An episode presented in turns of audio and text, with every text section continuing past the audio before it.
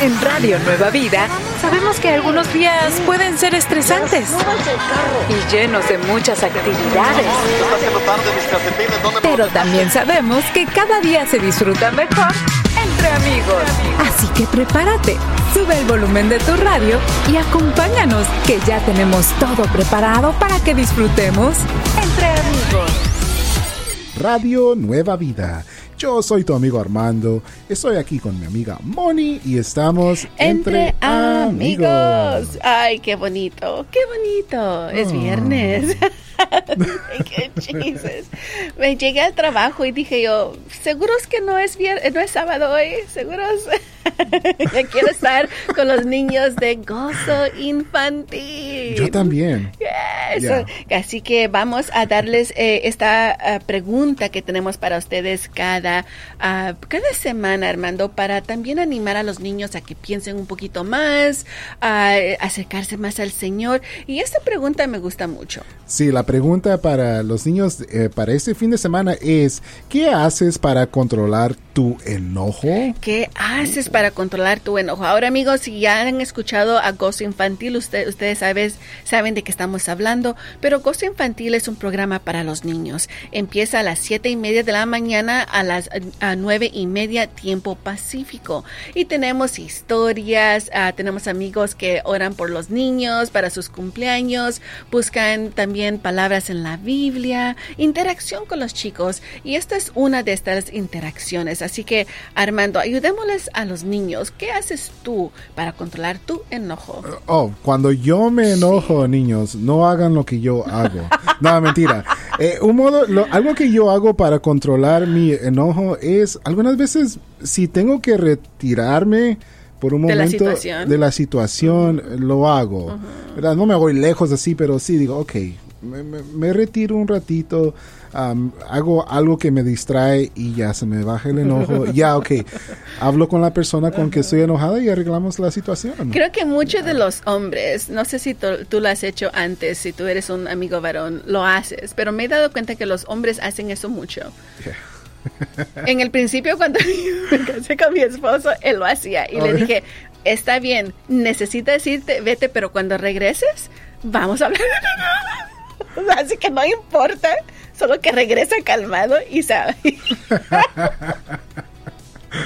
Sí, es... Qué bueno que mi esposo lo está escuchando en este momento, pero creo que los hombres hacen mucho de eso. Las mujeres no mucho, como que lo que yo hago es respirar. Respiro, bajo mi voz, porque yo sé que si me enojo la voz está... Entonces, bajo la voz, me calmo y digo, Señor, ayúdame, quiero que nos entendamos así entendamos la palabra correcta, entendemos, to understand each other. Y, y, eso es lo que yo trato de hacer. Así que es algo para enseñar a los niños también. Sí. Y es importante en lugar de tirar cosas o algo así. Así que amigos, enseñen a los niños también y esa es la razón uh, por, porque esta pregunta creo que es importante también. Esperamos que tú le puedas guiar a tu hijo a, a que conteste esta pregunta y deja esto grabado a través de WhatsApp. Sí, el número para dejar esto grabado es el 1-805-312-8716. 1-805-312-8716. ¿Estás teniendo un día estresante? Relájate. Estamos entre amigos aquí en Radio Nueva Vida. Radio Nueva Vida, alabando a Dios, Él es nuestra esperanza. Yo soy tu amigo Armando, estoy aquí con mi amiga Moni y estamos entre, amigos. Y porque es viernes, vamos a seguir aprendiendo más acerca de este precioso país, los Estados Unidos. Sí. Tenemos a ¿Qué pasa USA? El segmento donde podrás escuchar ah, detalles de personajes, historia, ah, algo que pasó en los Estados Unidos y también a veces tenemos preguntas para que te puedas seguir repasando para el examen de ciudadanía. Así es, amigos. Y en el año 1968 ocurrió algo, ah, para mí yo creo que es algo de gran importancia, porque se hizo la primer llamada al 911, 911 al 911 en los Estados Unidos y esto fue en Haleville, Alabama. ¿Y qué estaba pasando antes, amigos? Es de que ah, cuando había emergencias, uno tenía que saber ah, el número de teléfono de la policía. Ah, en tu ciudad. Y esto puede cambiar de ciudad a ciudad. Y mientras lo buscas, ¿dónde está? Antes usaban el, la guía amarilla. ¿Y dónde está el número de teléfono? entonces hicieron algo muy, muy fácil. Dijeron, nacionalmente queremos que empiecen a usar el 911, un número donde directamente es cortito y directamente se marca con las emergencias. Y muy interesante, Moni, porque fíjate que eh, de antes eran siete dígitos. Imagínate memorizar esos siete dígitos y como tú dices cambiaba, ¿verdad? Y eh, comparado a 911 es mucho más, mucho más fácil. Es más fácil y te imaginas si estás en una emergencia, uh, quieres saber qué hacer, a que alguien te dirija y tienes que para mí hay muchas personas que se frustran, bloquean todo en un momento de emergencia. Eh, no vamos a, hacer el quote que dijo Alex la otra vez, pero se entran en pánico las personas. entran en pánico y dicen, en ese momento no, no recuerdas ni el número de teléfono de tu propia mamá. Así que esto es algo muy importante que pasó, amigos. Sí, y después de esta primera llamada, dos días después se hizo otra llamada y después de ahí, bueno, se expandió y este se hizo muy, uh, yo nacional. creo, sí, nacional, algo nacional que necesitaba hacerse. Y ahora lo que me gusta también, amigos, es de que si tú llamas el 911, hasta si de tu celular, aún uh, pueden ellos recibir tu llamada y saber tu localidad si tú les permites. Eh, eh, eso es eh, muy útil, creo, en estos días. Una cosa que quiero que tú sepas, si alguien te está atacando, si alguien te quita el teléfono para prevenirte que tú llames al 911, eso es ilegal. Sí. Así que si yo estoy aquí con Armando y le dice, Armando, no llames al 911 y le estoy pegando. y me dice, Mori, no, necesito llamar a emergencias. Y yo le quito el teléfono, eso es ilegal. Así que no lo hagan. Si eso yo no sabía, te estoy diciendo ahora mismo, es ilegal porque todos necesitamos tener ese derecho a poder protegernos y eso es una de las maneras de que el gobierno ha hecho, ¿saben qué? Si te quitan tu teléfono, tú no puedes llamar al 911. Qué bendición. Gracias a Dios por la tecnología, Moni, que, va avanzando. Y bueno, igualmente así como el 911 que se, bueno, se salió en 1968, ahora también la tecnología va avanzando hasta más para que la gente pueda agarrar ayuda.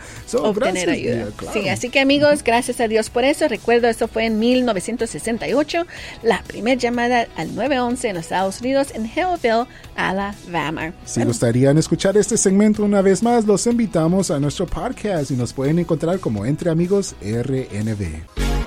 En Radio Nueva Vida siempre podrás estar entre amigos. Radio Nueva Vida, alabando a Dios. Él es nuestra esperanza. Es un maravilloso viernes. Sí, estamos entre amigos. Yo soy tu amiga Moni. Yo soy tu amigo Armando. Y Armando, ¿sabes una cosa? Tú no estabas aquí el miércoles ni el jueves. Oh, no. Entonces... creo que es justo y necesario de que tengas alguna clase de penitencia. ¿Qué, ¿qué significas con eso? que tienes castigo por no estar oh, aquí. Ok, ¿cuál es mi castigo? bueno, vamos a, vamos a, Anthony y yo vamos a hablar y te vamos a dar una penitencia por habernos dejado dos días aquí sin ti. Pero amigos, vamos con ese gozo a ir a la chispa de ánimo que tiene nuestra amiga Vanessa para nosotros el día de hoy. Así que adelante, amiga Vanessa. El ánimo para el día de hoy es este. Señor, tú eres mi refugio. Una vez más, Señor, tú eres mi refugio. En lo personal me pasa que cuando me siento muy cansada, presionada, atribulada, estresada y ansiosa, no quiero hablar con nadie, no quiero enfrentar mi realidad y quiero estar encerrada en mi cueva. ¿Te has sentido así? En mi caso, mi garantía es que en mi cueva siempre me encuentro con el Padre y con el Espíritu Santo. Y no importa lo que esté pasando ni cómo me sienta, siempre encuentro refugio en Él y salgo renovada. Salmos 91 dice, Señor, tú nos has sido refugio de generación en generación. Puedes decir conmigo, Señor, tú eres mi refugio. Una vez más, Señor, tú eres mi refugio. Yo soy tu amiga Vanessa y esta es la chispa de ánimo del día. Muy bonita chispa de ánimo del día de hoy. Una vez más, amigos, Señor, tú, eres, mi refugio. Tenemos que ir con nuestro Señor a cualquier cosa que hemos estado pasando. Y recuerdo eh, la, cuando nos dijo esta semana que a veces vamos con los amigos primero, Armando, y después con el Señor, como que tienes razón, tenemos que primero, Señor, estoy pasando esto por favor ayúdame. Ah, primero en la oración, refugiarnos en Él y de esa manera Él ya empieza a trabajar y puede poner a las personas que nos va a ayudar en nuestro camino. Sí, gracias a Dios. Gracias Vanessa por ese recordatorio. Fíjate que lo que ella compartía, yo me dije, wow, eh, me relaciono mucho en todo, pero sí, es un buen recordatorio amigos y los invitamos a que sigan repasando, ¿verdad? A, repitiendo esta frase, Señor, tú eres mi refugio refugio, sabemos que les, los va a llenar de, ánimo. Les va a llenar de mucho ánimo y recordar que podemos seguir terminando esta semana con mucho gozo uh, con la ayuda del Señor. Estás entre amigos. Radio Nueva Vida. Yo soy tu amigo Armando Estoy aquí con mi amiga Moni y estamos entre, amigos. ¿Cómo que nos fuimos? Y nos fuimos. ¿Nos fuimos a dónde? No, aquí estamos. ¿Sabes que me encanta ese canto? Me, me, me, llena de ánimo. Oh, me llena mucho ánimo. ¿Y sabes algo más que me llena de ánimo? ¿Qué? El verso del día. Pues claro, la palabra del Señor nos tiene que dar ánimo todo el tiempo, Armando. Bueno, amigos, vamos entonces al verso del día. Salmos 41, 3 dice: Cuando esté enfermo, el Señor lo sustentará suavizará sus males mientras recobra la salud. Eso es para ti, querido amigo, amiga, el día de hoy, si te estás sintiendo un poquito enfermito y no llegaste al trabajo el miércoles ni el jueves, recuerda eso, que el Señor está contigo. Sí. Vamos ahora en inglés. Psalms 41.3 says, The Lord will sustain him on his sick bed. You will heal him on the bed where he lies. Esa es una promesa, creo yo. ¿Qué dices tú? Yo creo que sí. Miramos un buen ejemplo, bueno, en la Biblia, de cómo Jesús sanaba a las personas enfermas. Me, recuerdo que no era la mamá de, Pedro o uno de los apóstoles que, que la sanó, estaba enferma y la sanó. Su suegra, lo que, lo que recuerdo es a la que al que le dijo, Señor, si quieres sanarme. Mm. Y él dijo, quiero. Quiero, I want. Si puedo. Yeah. So it's like sí, claro que Él quiere y puede, porque Él es el Dios Todopoderoso. Así que amigo, amiga, recuerda eso en estos días. Te estás sintiendo enfermito, enfermita, ah, ya tienes tiempo. A nuestras amigas que nos dicen mis varices, Moni, mis coyunturas, uh, la diabetes, el Señor está ahí y yo sé que Él te puede dar esa sanidad. Así es, amigos. Ahí está el verso del día para ustedes. Eh, si es de bendición y lo gustarían escuchar una vez más, lo pueden hacer a través de nuestro podcast y nos pueden encontrar como Entre Amigos RNB.